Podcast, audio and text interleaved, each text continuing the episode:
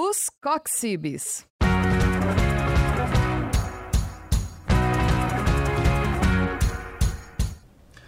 Olá pessoal, boa noite, sejam bem-vindos a mais um programa dos cursos de pós-graduação da área da saúde do Centro Universitário Internacional Uninter, os COXIBs. E junto comigo está aqui minha grande amiga, a professora Ana Paula. Boa noite, pessoal. Sejam todos muito bem-vindos. Estamos aqui muito bem assessorados hoje para falar de um assunto bem interessante com vocês. E já vão mandando as dúvidas de vocês aí no chat. No chat está a professora Priscila, que é a nossa tutora dos cursos, juntamente com o professor Daniel de Cristo. E aí a professora Priscila já vai mandando aqui para o meu celular as dúvidas que vocês têm desse assunto para a gente tirar com o expert que está aqui hoje, nosso querido amigo e professor também do Centro Universitário Internacional, Uninter, professor Clóvis Teixeira Filho. Mas antes de passar a palavra para ele, porque a gente sabe, né, Ana, que ele fala pra caramba, né, eu vou apresentar o professor Clóvis, né? Então, ele é doutor em Ciências da Comunicação pela Universidade de São Paulo, mestre em Administração pela Universidade Federal do Paraná, especialista em Marketing Empresarial, que barulho foi esse? O programa ao vivo é assim, gente. E graduado em Comunicação Social, Publicidade e Propaganda pela Pontifícia Universidade Católica do Paraná experiência em organizações líderes no setor de bens de consumo, varejo, serviços, com atuação em diferentes regiões do Brasil.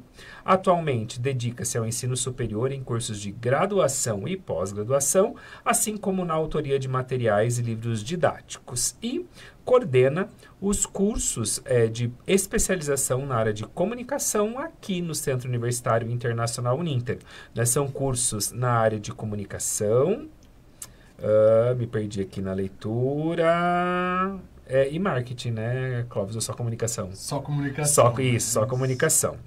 Então é isso, gente. Clóvis, eu não vou ficar falando professor, porque nosso programa não tem essas, esses, esses melindres, né, Ana? Sim. Então vamos lá. Clóvis, seja, seja bem-vindo ao programa. A gente sabe é, o quanto a sua participação é importante para a gente, até porque a gente não contou ainda o tema do programa de hoje, né, Ana? Sim. Né? Então, o tema do nosso programa hoje, pessoal, é sobre comunicação e saúde. Aí talvez você fique se perguntando, né, Ana? Mas que raio de comunicação e saúde? O que, que tem a ver comunicação e saúde? O que, que tem a ver comunicação e saúde?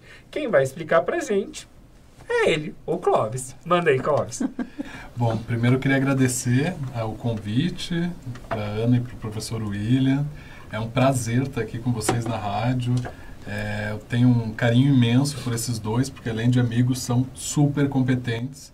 E a gente vai dividir um pouquinho dessa experiência com vocês. Então, obrigado pelo convite. Quando a gente fala de comunicação em saúde, a gente está falando de uma série de questões. Então, ele é um termo guarda-chuva que vai envolver, na verdade, todas as estratégias que a gente utiliza de comunicação para tentar influenciar decisões que são individuais mas também comunitárias na promoção da saúde. Então, quando a gente fala de comunicação em saúde, a gente está falando de comunicação pública, mas também de comunicação privada e de comunicação entre indivíduos. Então, quando a gente fala de comunicação em saúde, a gente vai envolver comunicação entre é, profissional da saúde e pacientes, por exemplo, uhum. que é uma área muito é, forte na, na área de saúde mas também a gente está falando, por exemplo, de propagandas que vão tentar incentivar vacinação. Programa Nacional de Imunização é um clássico né, da comunicação em saúde. A gente está falando de gestão de crises sanitárias, que a gente acabou de ter vários exemplos aqui, né?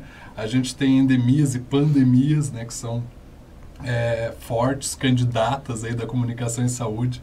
Então, é, um, na verdade, uma série de diferentes formas de comunicação que a gente vai ter que atuar quando a gente fala em comunicação em saúde. Desde aquela comunicação do dia a dia até a comunicação em organizações privadas ou públicas, uma gestão de hospital, uma gestão de um posto de saúde, a gente tem ali um processo de comunicação muito forte acontecendo, até é, comunicações que são um pouquinho mais amplas ali, que a gente vai falar de cidades, estados ou países.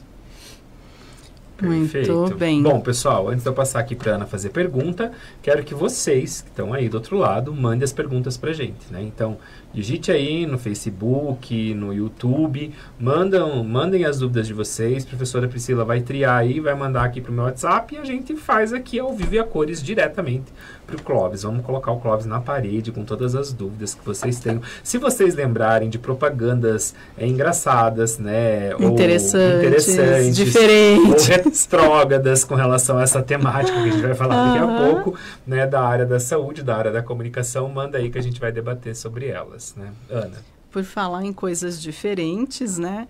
Estávamos conversando antes aqui do programa e é, parece-me que o professor Clóvis tem algo muito interessante para falar a respeito da questão da revolta da vacina, um, um fato histórico bem antigo já na nossa história, né, da, da saúde, e essa relação com a comunicação, né? Como é que funcionou isso? É, isso é, esse caso é super interessante, Ana. Acho que ele nos ensina muito sobre gestão da comunicação em crises sanitárias, né? É, a revolta da vacina é um clássico que a gente tenta estudar sempre, porque a desinformação já estava presente. Então, quando a gente fala da revolta da vacina, na verdade, existe um, uma vontade popular de não se vacinar, porque é, a vacina era feita, é feita, né, desenvolvida por meio de animais. Então, tinha ali um receio de você é, ser também animalizado por meio da vacina. Então, ah, eu vou virar vaca, eu vou ter cara de vaca, eu vou ter seios ou vou ter mais leite por causa disso, né, por tomar a vacina. Então, tudo isso já circulava naquela época. Então, a gente acha que é super moderno, Fake né? news. Fake news. Já tinha antes até de rede social, já, Já tinha tinha fake news. naquela época. Então, pô, pra gente conseguir tentar imunizar uma população grande como a do Brasil, e aqui a gente tem algumas características. Você fazer isso num país que tem dimensão menor, com uma escolaridade muito alta, é uma coisa. Você tentar fazer isso num país onde o acesso até algumas regiões é dificultado naquela época, você tem uma população muito maior e ainda, naquela época, uma escolaridade muito baixa, isso você tem que tomar outras providências. E o que aconteceu? Tentou é, ir pelo lado da obrigatoriedade da vacinação. E aí a população se revoltou mais ainda. Então a revolta realmente foi por conta dessa obrigatoriedade. Pô, peraí, né? É, além de tudo isso, está circulando desinformação, né? Que achava-se que era real. Eu ainda vou ser obrigado a virar uma vaca? Como assim, né? Então era mais ou menos isso que circulava na cabeça das pessoas. E aí, das, dos aprendizados foi tentar envolver a população nas tomadas de decisão, ou seja, essa gestão participativa, coparticipativa, é muito mais interessante, inclusive, para a comunicação, do que é, você ter uma obrigatoriedade. E aí isso a gente utiliza até hoje, né? É, tanto no Programa Nacional de Imunização, como foi na campanha da poliomielite bastante tempo depois, que foi em 1989. Então a gente tem uma grande campanha ali acontecendo, que foi a criação do Zé Gotinha e tal. Então a gente tem uma história bem legal nesse sentido. Bacana. E, e vejam, pessoal, o quanto é importante as pessoas entenderem que o trabalho na área da saúde, ele é multi-interprofissional, né? Com Porque certeza. assim, é, nós, enquanto profissionais da saúde diretamente, tanto eu quanto a professora Ana, a gente entende sobre educação em saúde, por exemplo, o quão é importante ensinar educação em saúde, é, educação preventiva, né, educação permanente, assim sucessivamente. Mas nós não temos todas as ferramentas de comunicação.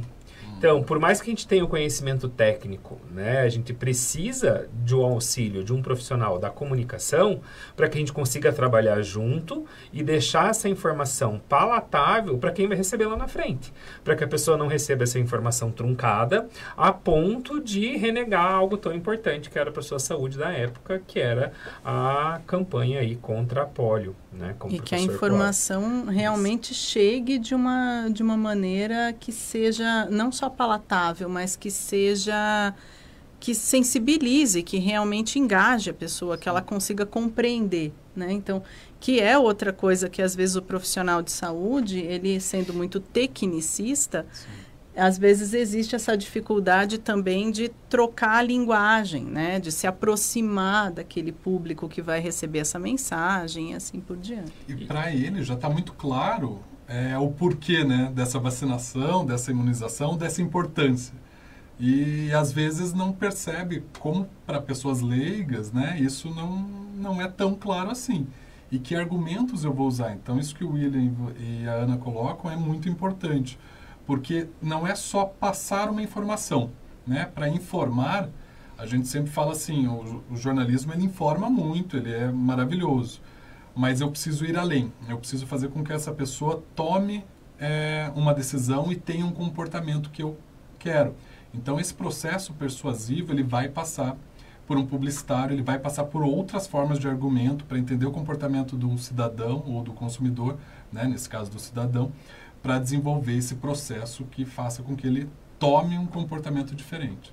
Eu acho que isso é importante. E, e aqui, enquanto você está falando, né, Clóvis, eu estou aqui pensando, né, fazer esse tipo de comunicação em massa no nosso país é muito complexo se a gente for parar para pensar. É muito complicado. Porque o Brasil ele é muito plural, né? Então Sim. se eu pegar o nosso país inteiro e eu entender que essa comunicação em saúde ela tem que chegar a todos os estados brasileiros, a todos os recôncavos do país, de uma forma clara, pensando nas questões loco-regionais de cada estado, cara, isso é muito complexo. É, né? é puxado, né? É. Conseguir transformar essa pegar e trabalhar com essa informação a ponto de de ficar né, compreensível para todos. É, realmente, eu acho que esse é o maior desafio que a gente tem quando a gente fala de comunicação pública então a gente tem uma diretriz que ela é nacional, geralmente, né? E está ligada a um conselho ou algum órgão relacionado ao Ministério da Saúde. E por isso ela é técnica, né? A gente vai comentar um pouquinho mais para frente sobre as campanhas antidrogas, principalmente. Mas a gente tem essas questões locais que para certas regiões vai mudar o tipo de argumento. Então você pode, por exemplo, ter uma campanha guarda-chuva que pode ser desdobrada em diferentes estados de, com argumentos diferentes. Ou você atuar em acordo com uma emergência da região. A campanha de dengue, por exemplo, é um clássico nesse sentido, né? Porque ela vai se moldando de acordo com os anos. Então, por exemplo, nos últimos anos, Norte e Nordeste era uma área muito forte da dengue. Esse ano já não. Né? Esse ano a campanha está muito voltada sul e sudeste. Então, com certeza os argumentos são diferentes. A forma de abordagem é diferente, talvez até os veículos de comunicação que eu vou utilizar sejam diferentes. Né? Embora o digital seja um grande avanço aí para gente, mas em algumas regiões o rádio vai funcionar melhor, em outras a TV, em outra é, mobiliário urbano, com ônibus, enfim, transporte público e assim por diante. Então até isso a gente tem que pensar um pouquinho nesse sentido, como que vai trabalhar a campanha, além do argumento, mas que tipo de mídia eu vou usar e tudo mais. Então, acho que é bem interessante. E nesse caso, a campanha contra a polio é um grande exemplo. Tinha falado 1989, mas é 1986 que ela foi desenvolvida. E aí, tentou envolver ao máximo a população, porque até então era de cima para baixo. Vai fazer assim, vai tomar vacina e pronto. Este é o calendário, e esta é a vacina, tome. E aplica multa, uhum. né? Então, ah, se não vacinar, os pais são responsabilizados é, com isso. Bom, até hoje isso não está funcionando, né? A gente tem um problema sério, por exemplo, com o sarampo, que voltou a ser uma questão. Mas na época, o que, que se resolveu fazer? Primeiro, né, tentar um personagem que seja infantilizado para cativar as crianças, né? A vacina, mesmo sendo em gota, era um trauma, né, digamos assim, para a criança. E para os pais é, envolverem a criança. Então, pô, vou levar a criança lá, ela vai chorar um monte, não é um dia agradável, né? A Ana está aqui para provar isso para gente. pô, levar os filhos para vacinar não é um dia agradável, né? É, não é. assim, tipo, ah, que festa. Não, você sabe que vai ter um problema e tal. Então esse personagem ele, ele entrou em votação para escolher o nome do personagem. Então olha que legal, é um jeito de você envolver crianças, né, com, com um jogo quase, né? Então você está fazendo com que a população participe disso. Você escolheu o nome e hoje o Zé Gotinha, ele não só representa a polio, como representa todo o Programa Nacional de Imunização. Ele virou um signo tão grande, né, que a gente chama de símbolo. Né? Um símbolo é algo que você vê e você consegue é, interpretar de forma fácil, sem precisar ficar pensando muito. Hoje a gente vê o Zé Gotinha e lembra de E pensa de vacina. Sim, com certeza. Bacana. É, mesmo. temos exemplos práticos, né, professor Clóvis? Quer passar já para a gente dar uma olhada e ir Temos. falando? Vamos lá, então. Acho que a gen- a gente separou aqui uma campanha é, antidrogas, né? Que é um clássico dos anos 90. Tudo que, a gente pode dizer que muita coisa foi errada de comunicação nesse processo, né? Nesse De processo. propaganda de um modo Sim. geral, Dos né? anos Do- 80 dos anos e 90 foi- 90. Como a gente tem um amigo em comum, né? Ele diz é puxada. É puxar. Era puxada as campanhas teve nessa época. é, teve, houveram coisas bem, assim, memoráveis, infelizmente, né? É, Coisas. Hoje não ia passar pelo politicamente Não. correto. Não ia É passar. próprio entretenimento, né? Se a gente lembrar assim do- dos clássicos de entretenimento, né? Muito do que a gente discute hoje, ainda bem, é... Erros É, Era normal três horas da tarde. normalizados, três horas da tarde. Na de publicidade não é diferente, né? Se a gente pega aí, é, publicidade de cosmético, né? De presente pro dia dos namorados, a gente tem ali casos puxados, casos puxados. Mas ainda bem, né? Que é em transformação, né? A gente viveu uma outra época, eu sempre falo assim, sempre quando a gente avança em estéticas, né? Novas estéticas também trazem novas éticas, fazem a gente refletir sobre o que que é correto, moral ou não em sociedade. E a gente vai ver uma estética bem diferenciada dos anos 90 nessa campanha. Vamos lá, então. Evandro está aqui para nos auxiliar. Evandro, coloca aí pro pessoal. Todos os dedos, todos os dedos, onde estão? Aqui estão. Hoje, os meus dedinhos vão ensinar uma coisa muito legal pra você. De vez em quando, aparece cada amigo na vida da gente. Eles chegam oferecendo drogas e vão contando uma porção de histórias. Eles falam que droga é legal, só pra você aceitar. Mas tipo de amigo é esse? É, porque amigo de verdade não faz isso com a gente não. E como é que droga pode ser uma coisa boa se você não pode contar nem pro seu pai e nem pra sua mãe? Não entra na dele, tá? Quando algum desses amigos chegar oferecendo droga, você pega os seus dedinhos e faz assim as drogas. E aí, Clóvis? É tanto engraçado, né? E assim, se a gente pegar os jovens de hoje em dia. Eles assim, nem sabem quem, quem é é- Eliana, quem é gente. essa personagem, né? Mas, Então. mas quem nasceu nos 83 da vida, né? Já- a já galera dos sabe, 80 é. e 90, né? Sabe quem é. Então, ali a diretriz qual que era? A gente estava baixando já uma faixa etária para tentar fazer campanhas é, antidrogas, porque viu que a idade de entrada nas drogas, de experimentação, estava sendo é, também baixada, reduzida. E aí a gente tem apresentadoras infantis, como é o caso da Eliana, que tinha música dos dedinhos, né, muito clássica, é, fazendo essa campanha. Só que o problema não é nem esse, né? Acho que é até legal pegar gente conhecida e tal, porque tem uma identificação. Mas toda a estética ali dessa campanha a gente vê que é bem negativa, né? Então, se você tá bem, depois você tem um corte, né? Que a gente chama ali de plot twist, né? Onde a gente sai pro mundo das drogas. E daí fica tudo preto e branco, macabro, né? Parece um filme de terror que você entra ali e não vai ter mais escapatória. Então, se você pega alguém que é dependente químico, essa é uma mensagem super pesada, né? Não tem mais volta, você acabou Você e tá não- no fundo do poço. Não tem é. retorno. É. Então, assim, e de certa forma também você está prejudicando quem é dependente, ao invés de você evitar que alguém entre e ter uma campanha positiva nesse sentido. Então, se você pega as diretrizes hoje, a partir de 2019, a gente tem uma nova normativa, a gente vê que tem um, um, um caráter muito mais positivo, né, de tentativa de positividade, é, do que esse caráter mais pejorativo do, do usuário e tal, é, do dependente, né, que não, que, que não Como algo, facilita, assim, como algo negativo, tão pejorativo. ruim. É, né? aham. Então, acho que essa é a grande discussão aqui quando a gente faz essas campanhas dos anos 90, né? Quando a gente também tinha campanhas, por exemplo, com artistas de novela. Ana Paula Arósio, na época, não sei se vocês lembram. Lembro. Meu Deus, era, ela falava também, né, de cuidado, porque se você quer ter uma vida positiva, mas também tinha essa ruptura.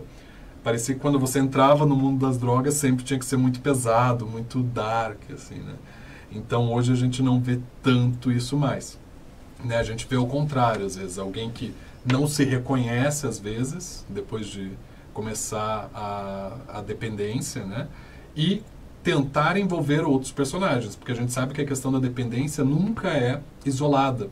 Você pode até tentar se isolar, mas ela vai influenciar outras pessoas da sua família, né? Seja esposa, filhos, enfim, é, ou pais, né? Enfim, todos sofrem juntos. Então, por que não, em vez de falar do sofrimento, falar do auxílio que essas outras pessoas podem dar para que isso não ocorra, né? Tentar transformar a mensagem de novo em algo positivo né? Porque a gente não escova os dentes na publicidade. A gente deixa os dentes mais brancos, num passe de mágica, né? então a gente transforma processos em rituais, né? Uma coisa mágica. Então é isso que a gente tenta fazer na publicidade ou na propaganda também pública. Mas uma coisa que eu particularmente, não sei se vocês percebem, né? E eu achei até até certo ponto achei positivo isso. É, eu percebi uma mudança é, ao contrário disso, me parece, pelo menos, que eu não sou da comunicação, né? Então, me parece, o especialista que vai dizer se eu estou certo, é, nas campanhas de trânsito.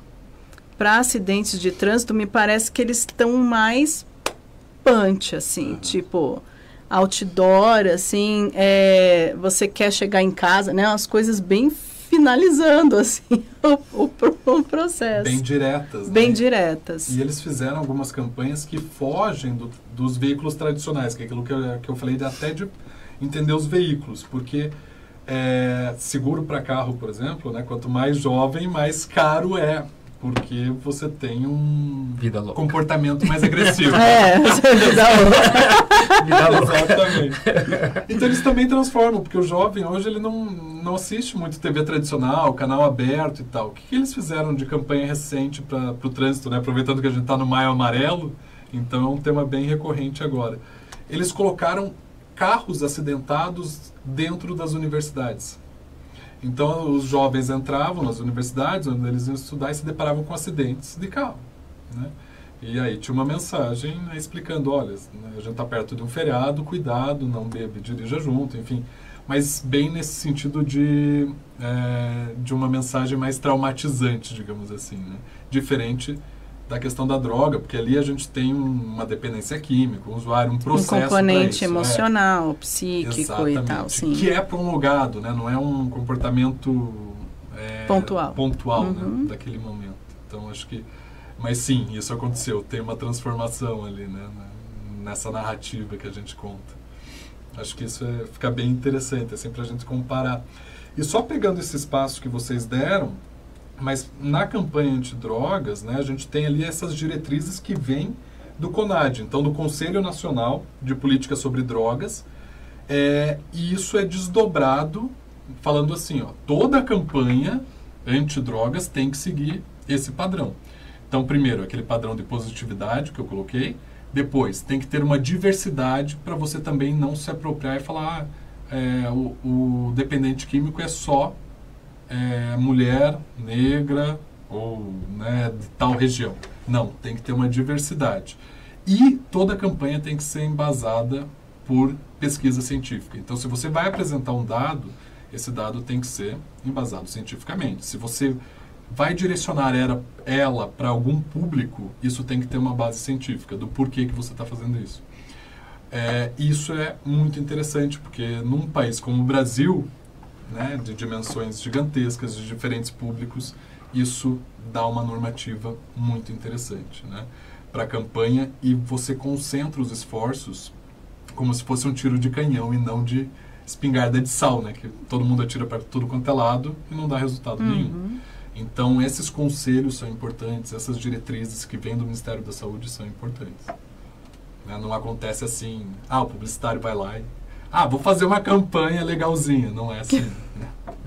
Eu acho que é uma questão importante, como se disse, as diretrizes que vêm do Ministério da Saúde, é, é muito importante frisar, né, Ana, que assim, gente, independente das questões políticas, nós precisamos entender que existem profissionais de carreira dentro do Ministério da Saúde. Né? Então a gente tem lá, hoje ó, a área da saúde no Brasil ela é composta mais ou menos por 13 profissionais diferentes, né? médico, enfermeiro, farmacêutico e por aí vai. Então ao todo são mais ou menos 13 reconhecidos hoje pelo Ministério.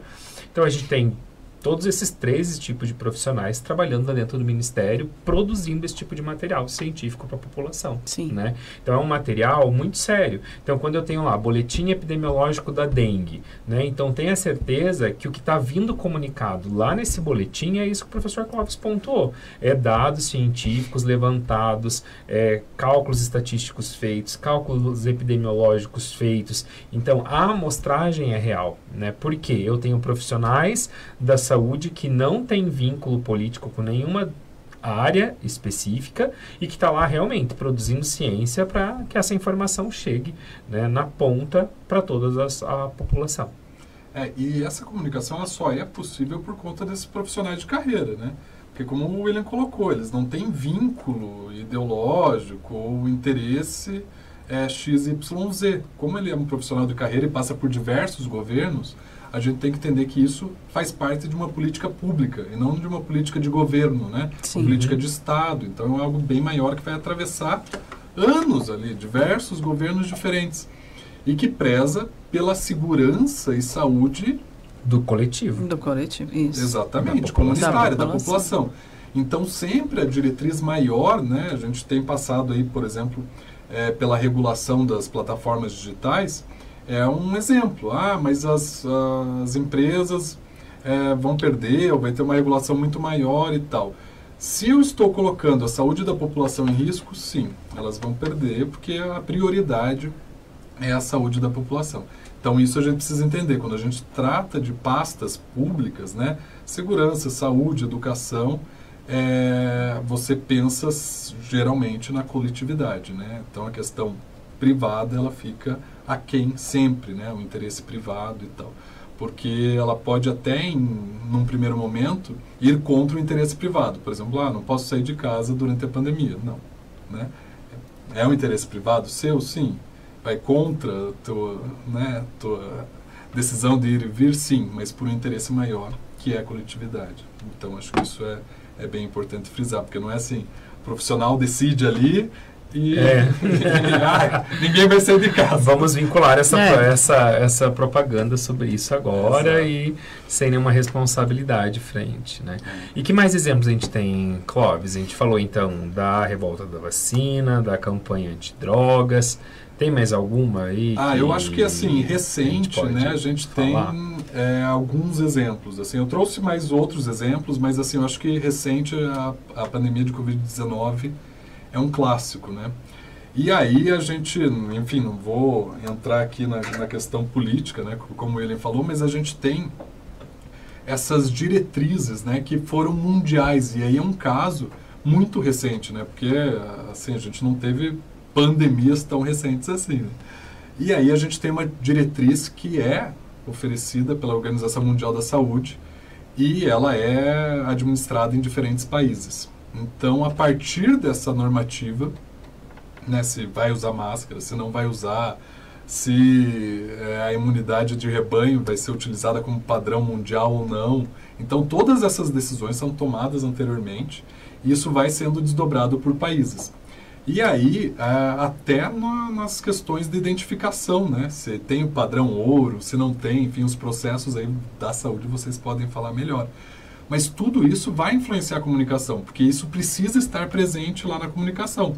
Ah, se eu vai fazer algum exame, qual exame que você tem que fazer? Porque para a população que nunca fez nenhum exame, isso é muito confuso. O que, que é padrão ouro? O que, que é padrão sei lá o quê? Então você tem que explicar isso. E aí, eu estou focando muito na, na propaganda, porque é a minha área, Sim. mas não é um trabalho só de propaganda. Aí a gente usa diferentes táticas de comunicação.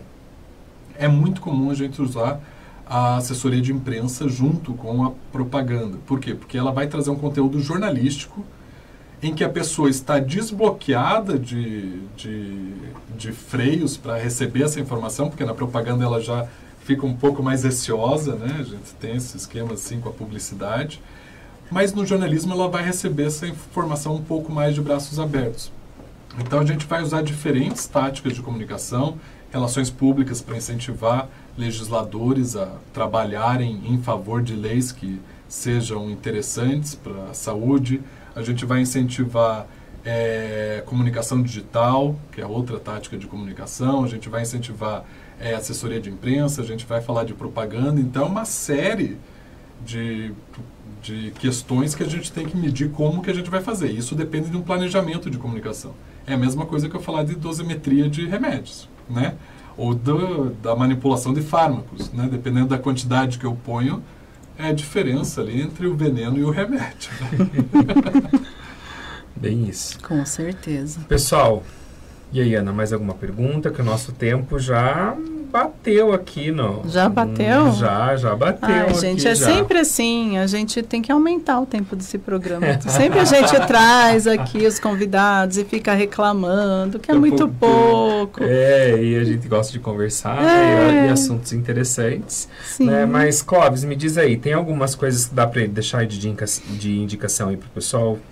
Ah, essa área tem muita coisa legal, assim. Eu acho que a primeira dica que eu deixo é uma dica da casa, que o William participou ativamente, que é a revista de saúde e desenvolvimento aqui da Uninter, que é uma revista científica, e que a última edição dela foi sobre comunicação e saúde. Então, acho que a gente tem bastante coisa bacana, desde aquela comunicação com o paciente, né, que também vai influenciar, a humanização da comunicação, que tanto se fala na área de saúde, que não é você chegar assim Pá, ah, né? Porque as notícias são complicadas, né, gente? é, São. são Né? Na complexas. saúde não, não é assim, né? Às vezes você tem que fazer um cuidado diferente, vocês sabem, né?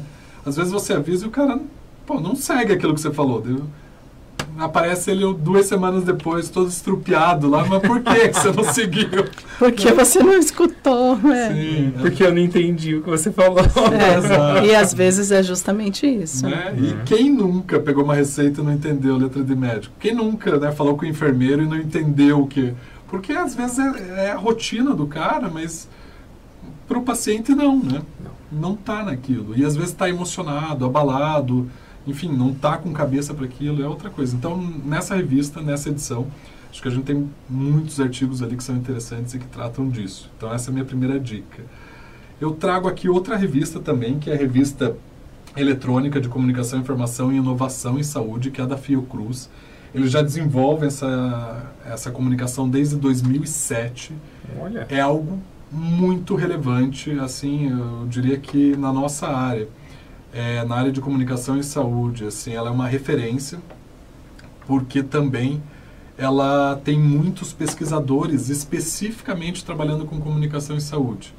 E aí, como vocês colocaram, é uma área multidisciplinar ali. Tem psicólogos, psiquiatras, enfermeiros, enfim, assistentes sociais, médicos, comunicólogos trabalhando ali é, com essa área. E é apaixonante, porque você vê assim, um, algo que fala, pô, aqui tem inovação, aqui está sendo desenvolvida alguma coisa legal. Então, acho que vale a pena entrar no site da Fiocruz é, e conferir essa revista.